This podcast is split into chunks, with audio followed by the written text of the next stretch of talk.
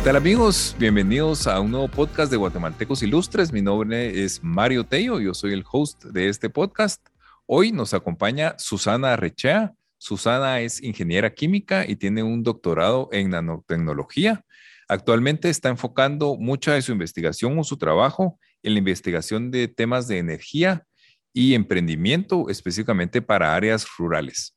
Así que, Susana, bienvenida. ¿Cómo está? Muchas gracias por la invitación. Muy emocionada de poder compartir con ustedes en estos nuevos podcasts que, que van a lanzar. Bueno, Susana, y pues muchísimas gracias por su tiempo. La verdad que estoy muy contento de, tenerla en el podcast. ya teníamos muchísimo tiempo de no platicar y, y, realmente pues con muchas sorpresas. Hablando un poquito antes, me estaba contando de, de en lo que está involucrada y, y la verdad es que pues me da muchísimo gusto eh, conocer que, está trabajando en, temas de energía, em, bueno, energía solar. Em, pero cuéntenos para, para, empezar y ya para ir entrando en calor, eh, ¿en, qué, en, qué ¿en qué está esforzando, eh, en qué está poniendo todo su esfuerzo Susana actualmente? ¿En qué estás trabajando? Muchas gracias, Mario. Actualmente me encuentro trabajando en un proyecto que eh, desarrollamos dentro de una empresa de base tecnológica que fue eh, fundada eh, aquí en California, en Berkeley, por investigadores de UC Berkeley. Y el proyecto actualmente está financiado por Microsoft y por USAID se trata de poder llevar a comunidades rurales remotas de Guatemala eh, tecnología para acceso a energía solar y también a Internet. Dentro de este eh, acceso también brindamos un trabajo eh, integral en el cual organizamos a las mujeres de la comunidad para que puedan eh, utilizar estos nuevos centros comunitarios digitales como parte de emprendimientos propios a través de brindarles servicios digitales a la comunidad. Ok. Digamos, para entender un poquito, porque esto ahora hoy sí es nuevo para mí. Regularmente me sé toda la historia, pero, pero esta vez no. Em, digamos, específicamente, digamos, están en cada comunidad, están organizando a las mujeres eh, y dijo centros comunitarios digitales. Esto quiere decir que son lugares específicos que la comunidad llega o cómo es el tema.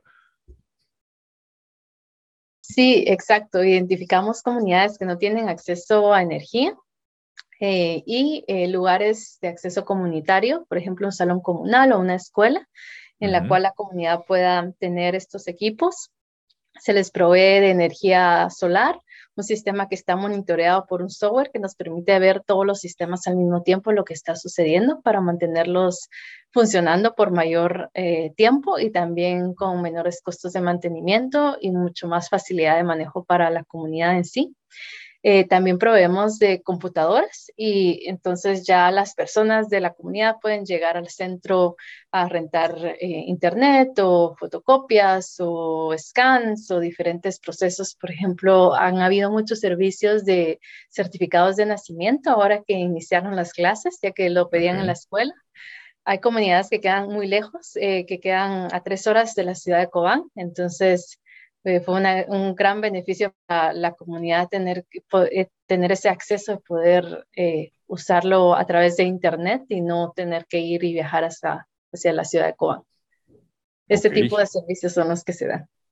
Perfecto. Ahora que dice Cobán, las, ¿en qué comunidades están ustedes trabajando actualmente? Iniciamos nuestro primer proyecto piloto en 2018 en Aldea Llanorande, en Santa Rosa pero el modelo fue un poco diferente y más enfocado en los estudiantes de la escuela y en los profesores. Y actualmente, desde febrero del año pasado, estamos trabajando en 10 comunidades de Alta Verapaz con un modelo más integral hacia la comunidad. estamos en el área sur, que es en Tucurú y en Panzó.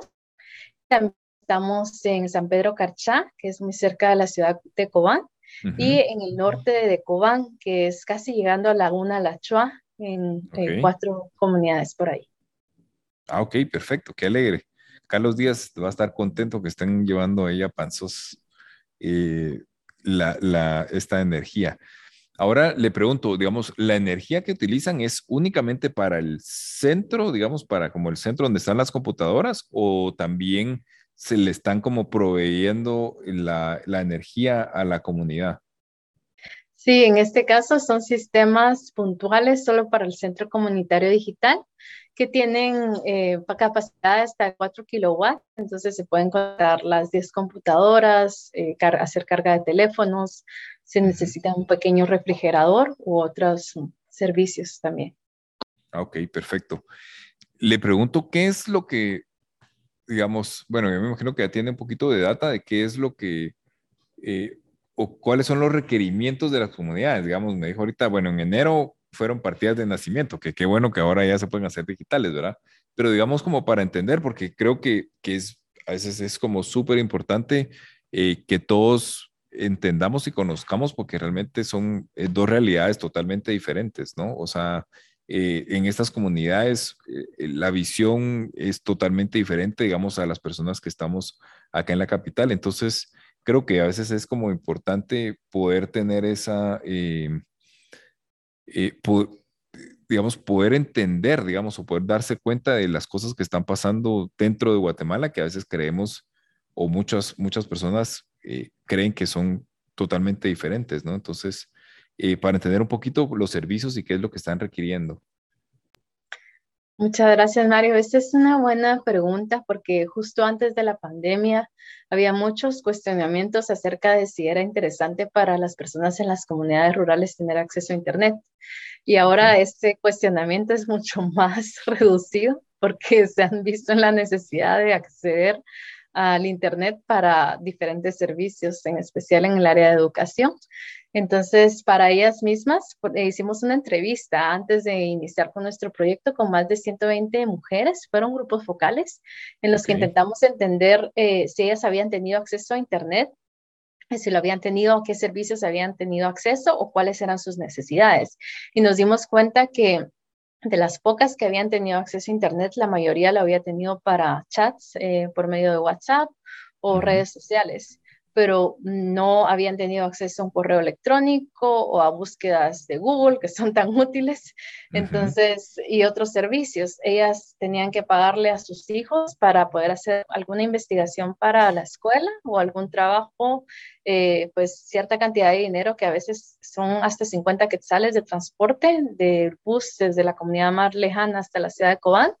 Eh, solo de, una, de un viaje, de un trayecto. Imagínate ida y vuelta, más lo que cueste el almuerzo, porque el niño tenía que comer ahí, más el riesgo de tener que irse.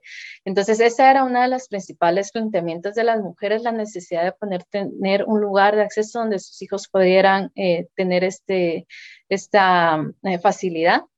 y también ahorrar algunos recursos porque obviamente sale más barato acceder directamente desde la comunidad eh, también ellas mismas se sentían con la necesidad de aprender a utilizar estas cosas porque no sabían lo que sus hijos estaban viendo, lo que sus hijos estaban haciendo, entonces se sienten empoderadas de poder aprender y ayudar. Eh, también para ellas mismas eh, ha sido muy interesante, por ejemplo, algunas hacen tejidos y quieren improvisar en algunos temas específicos, les han llegado a dar clases de ONGs, pero a veces ellas necesitan algún tipo de retroalimentación o de recordar algunas técnicas. Entonces, eh, YouTube ha sido súper interesante para ellas en, en este sentido. Em, todo, lo, todo, lo, que es eh, servicios de RENAP ha sido pues un gran apoyo para no tener que ir hasta, hasta la ciudad. Y creo que principalmente esos son los servicios que más, que más se están dando y han sido transformados también porque al principio cuando abrimos eran más servicios de, por ejemplo, cargas de teléfono celular o fotocopias, que era lo más común, pero ahora que ya han descubierto, pues antes no sabían ni cómo encender una computadora, ya, ya les enseñamos cómo encenderla, qué herramientas pueden encontrar, entonces ya han diversificado los servicios y, y notamos la diferencia. Buenísimo. Me encanta, me encanta el proyecto porque es eh, de, mujer para las mujeres y, creo que es importante, ¿verdad? Importante eh, poder empoderar a las mujeres y que tengan un rol o ese rol importante, ¿no? En, la sociedad eh, y específicamente en sus comunidades, ¿no? Eso, eso me gusta muchísimo.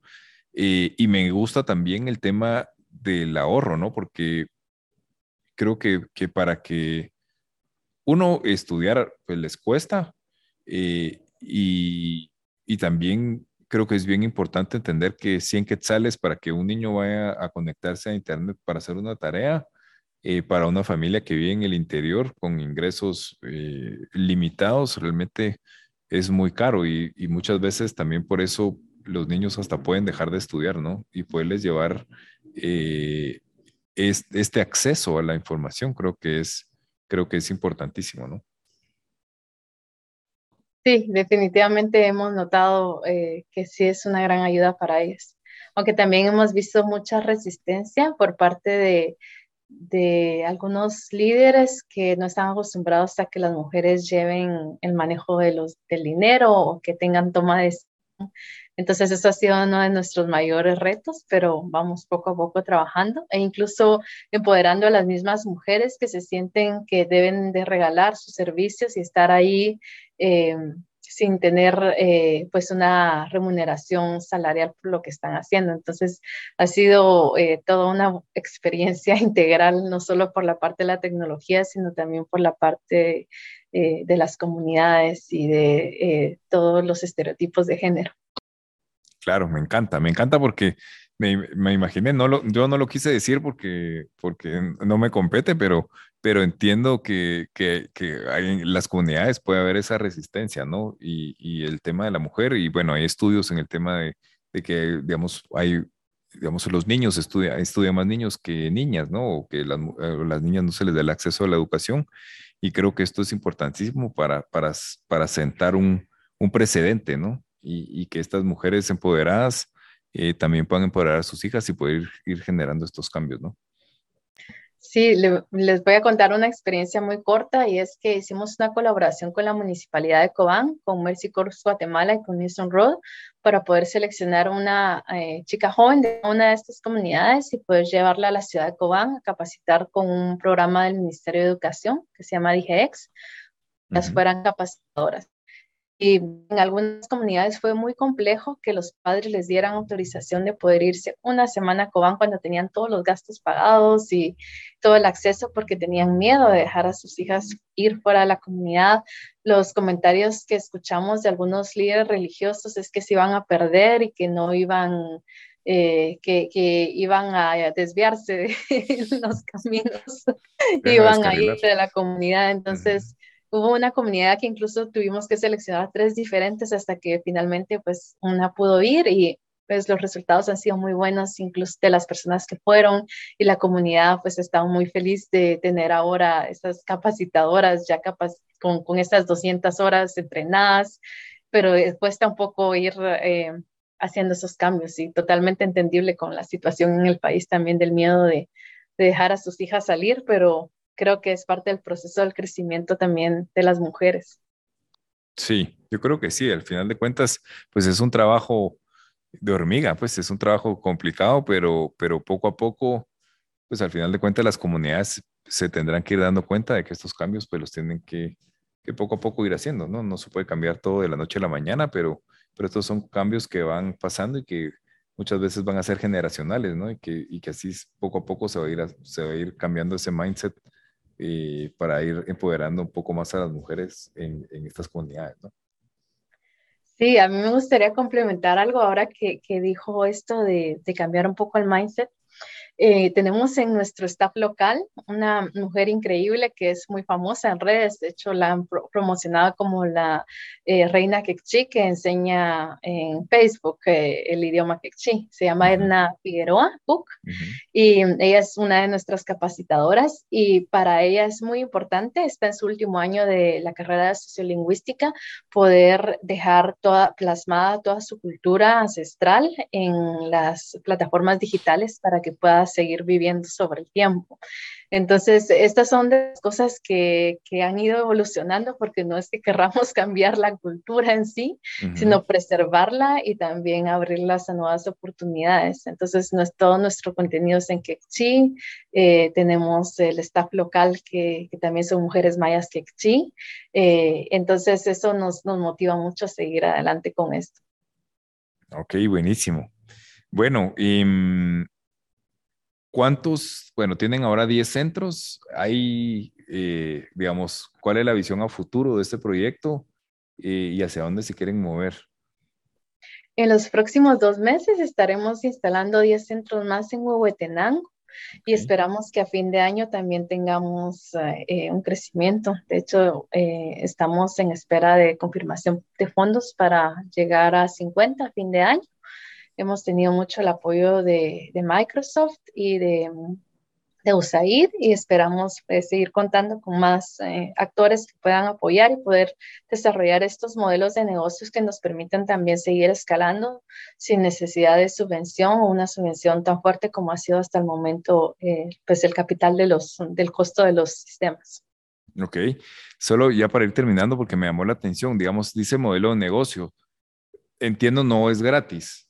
Sí, o sea, digamos, esto se va pagando y, digamos, y entendí el tema del salario de, la, de, la, de las mujeres que están ahí, digamos, que están como cuidando o, están haciendo las cosas, ellas, em, digamos, sí perciben ingresos porque se cobra, digamos, o sea, al final de cuentas, lo entiendo o me imagino, y usted me dice si, lo, si lo estoy haciendo bien o, o no, es, digamos, que este ya sea un proyecto que pueda ser rentable y que pueda vivir solo, digamos, sin la parte de la, de la subvención, digamos, eh, de la subvención, digamos, de, de alguien más.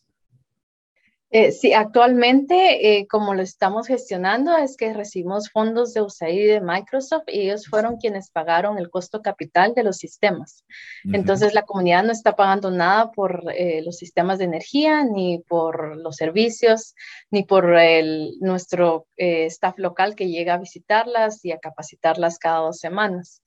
Em, entonces, eh, de momento es como un emprendimiento propio de las mujeres de la comunidad en las que ellas eh, recolectan eh, estos, mm, estos fondos, se acuerdan también con la comunidad las tarifas que van a dar por los servicios.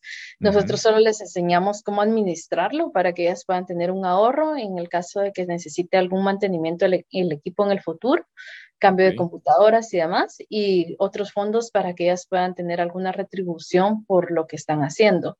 En el futuro queremos seguir escalando y le encontrar un modelo en el que funcione tal vez a través de subvención de algunas empresas que estén interesadas en promoción para poder subvencionar estos centros o algún, algún tipo de modelo mixto que nos permita seguir creciendo sin tener que necesitar eh, todo el fondo capital eh, es subvencionado por parte de algún ente donante, como fue en este caso.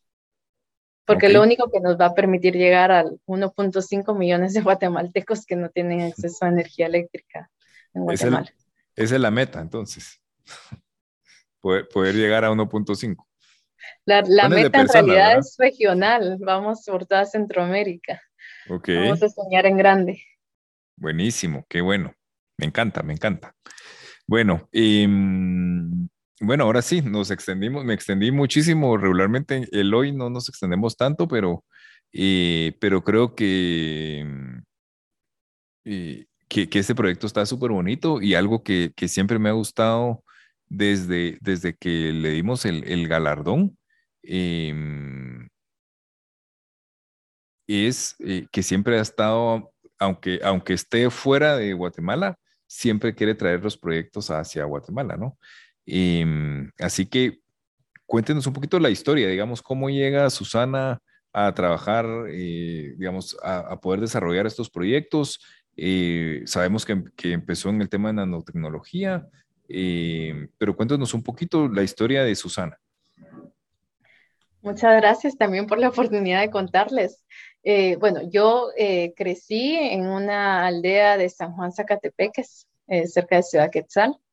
era un lugar muy montañoso, con muchos bosques, un río muy hermoso y crecí con, pasando mucho tiempo con mi papá. mi mamá trabajaba y estudiaba y mi papá pues se eh, emigró unos meses a Estados Unidos, ahorró, regresó para poder pagar sus estudios de médico.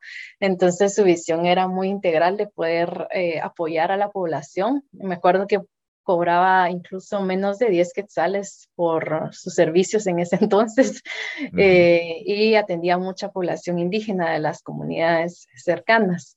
Entonces creo que ese fue mi primer vistazo a poder servir hacia la comunidad. Eh, luego tuve ciertas eh, como barreras, creo que mentales, de poder creer en, en mí misma y en, en el poder alcanzar lo que soñaba. Sin embargo, pues tuve apoyo de algunas maestras, por ejemplo, de, tercero básico, eh, que me apoyaron a poder eh, sentirme capaz en el área de matemáticas y eso me inspiró a estudiar una carrera de ingeniería. Eh, a los 16 años ingresé a la Universidad de San Carlos de Guatemala a estudiar ingeniería química eh, también obtuve mi primer beca en bachillerato para poder estudiar en un colegio eh, eh, la carrera de educación científica y eso me ayudó a acceder a la universidad muy, muy fácilmente. posteriormente, pues ya en el mundo de ingeniería química estaba más enfocado en procesos, en industria, incluso en mi mente estaba más enfocada en poder trabajar en ingenio azucarero, este tipo de procesos que serían muy interesantes para mí pero al mismo tiempo, eh, pues casi al final de, la carrera, eh, mi papá falleció y creo que eso fue una etapa bastante dura para mí y, las cosas habían cambiado mucho, no solo en mi familia, sino también en, mis alrededores. El lugar donde crecí ya no era el mismo, los árboles talados, eh, el río contaminado, nuevas colonias creciendo, residenciales con desagües directo al río. Eh, cosas terribles, ¿verdad? Entonces, eh, a mí siempre me había llamado mucho la atención el proteger el medio ambiente y así fue como me empezó a interesar poder estudiar fuera y poder estudiar um, algo relacionado con ese tema. Apliqué a varias becas y eh, tuve la oportunidad de ser aceptada en una universidad de España en el tema de energía renovable, energía solar y así como una beca Fundación Carolina viajó a España, eh, trabajó ahí por cinco años en el tema de energía solar, de laboratorio, más enfocado en química orgánica. Eh, y eh, también por procesos de la beca empiezo a buscar nuevas oportunidades y encontré una beca Fulbright que me permitió hacer una investigación más interdisciplinar con otros investigadores de América que se enfocaban en microredes de energía. Entonces ya no era solo la parte de los materiales, sino también cómo llevar a las comunidades rurales aisladas. Y así fue como eh, logré eh, ya eh, cambiar un poco lo que había estado haciendo y enfocarme más en poder llevar a, a las comunidades rurales de Guatemala justo por esa beca es que vengo a UC Berkeley, conozco al equipo que está trabajando en Newton Road, en ese momento era un equipo muy pequeño de esta startup, empieza a crecer y empezamos a, yo empecé a hacer voluntariado para ellos y también al mismo tiempo trabajo en la Universidad de San Carlos de Guatemala y en la Universidad del Valle de Guatemala estoy eh, con un pie casi que en cada esquina de, Guatemala, pero con el corazón siempre en estos proyectos de servicio a la comunidad. Y así fue como poco a poco empiezo a eh, dejar un poco la, la, parte académica y enfocarme más en lo que estoy haciendo ahora. Buenísimo. La verdad que súper interesante. Yo no me recordaba de, del tema que había estudiado en España, el tema de, de energía renovable. Y, mm, pero sí, ahora pues todo, todo casa, eh, todo casa perfectamente. Y me recuerdo, ¿cuál era el proyecto que estaba trabajando? Me recuerdo que eh, cuando, cuando, cuando le entregamos el galardón estaba en, en Universidad de San Carlos eh, y estaba trabajando en un tema de nanotecnología, solo, solo para, para que pues para recordarme a mí, para que todos puedan escuchar qué era lo que estaba trabajando. Me acuerdo que era súper interesante. Sí, en España trabajé el tema de materiales para dispositivos solares o energía solar, pero al regresar a Guatemala no teníamos el equipo para seguir trabajando en esa línea de investigación. Así que a través de fondos de la Secretaría Nacional de Ciencia y Tecnología y apoyo de la industria de Guatemala, en, este caso fue Cementos Progreso, eh, logramos trabajar con el tema de materiales eh, de nanotubos de carbón y también eh, para algunas otras partículas de dióxido de titanio para materiales de base de cemento.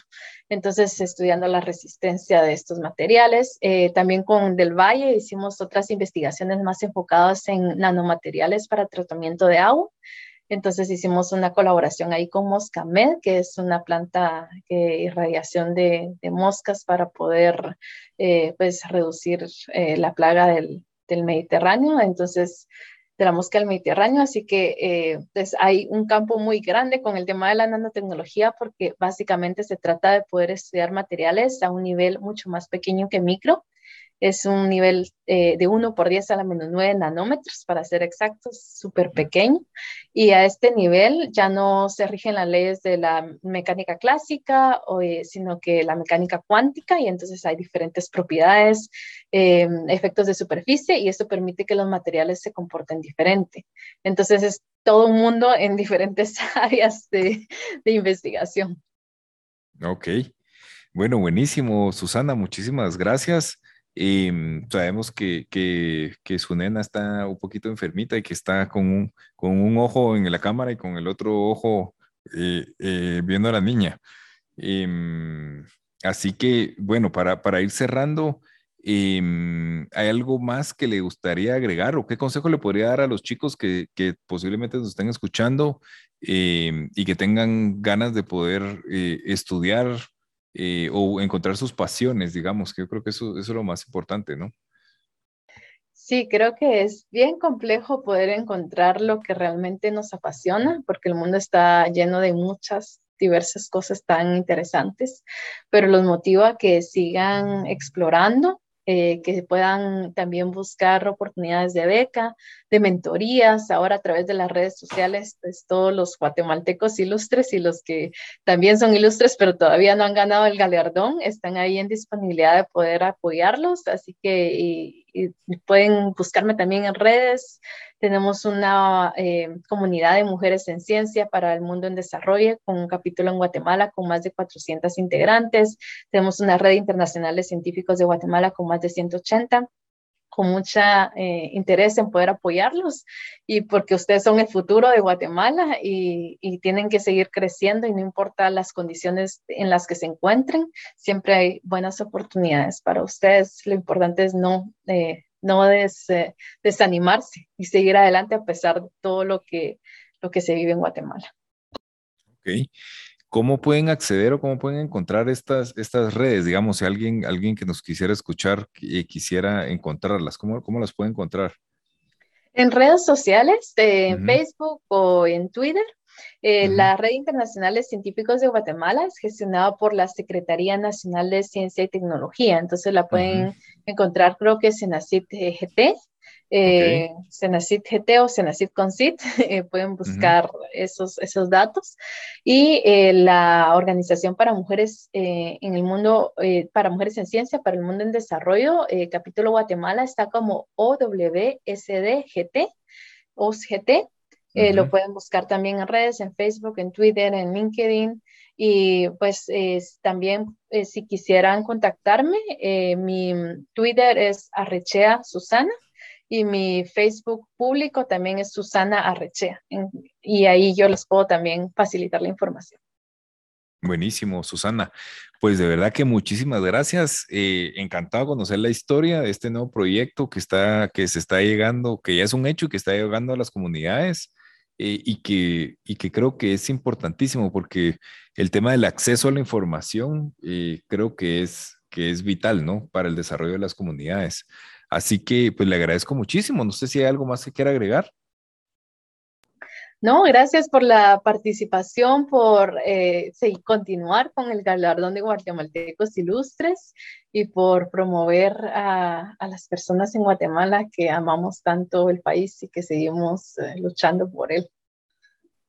Bueno, Susana, pues muchísimas gracias, un fuerte abrazo, eh, que esté muy bien, que, que, que, la nena se mejore pronto eh, y de verdad que agradecemos el esfuerzo por, por darnos este tiempecito. Así que pues nos vemos en la próxima y seguimos en contacto.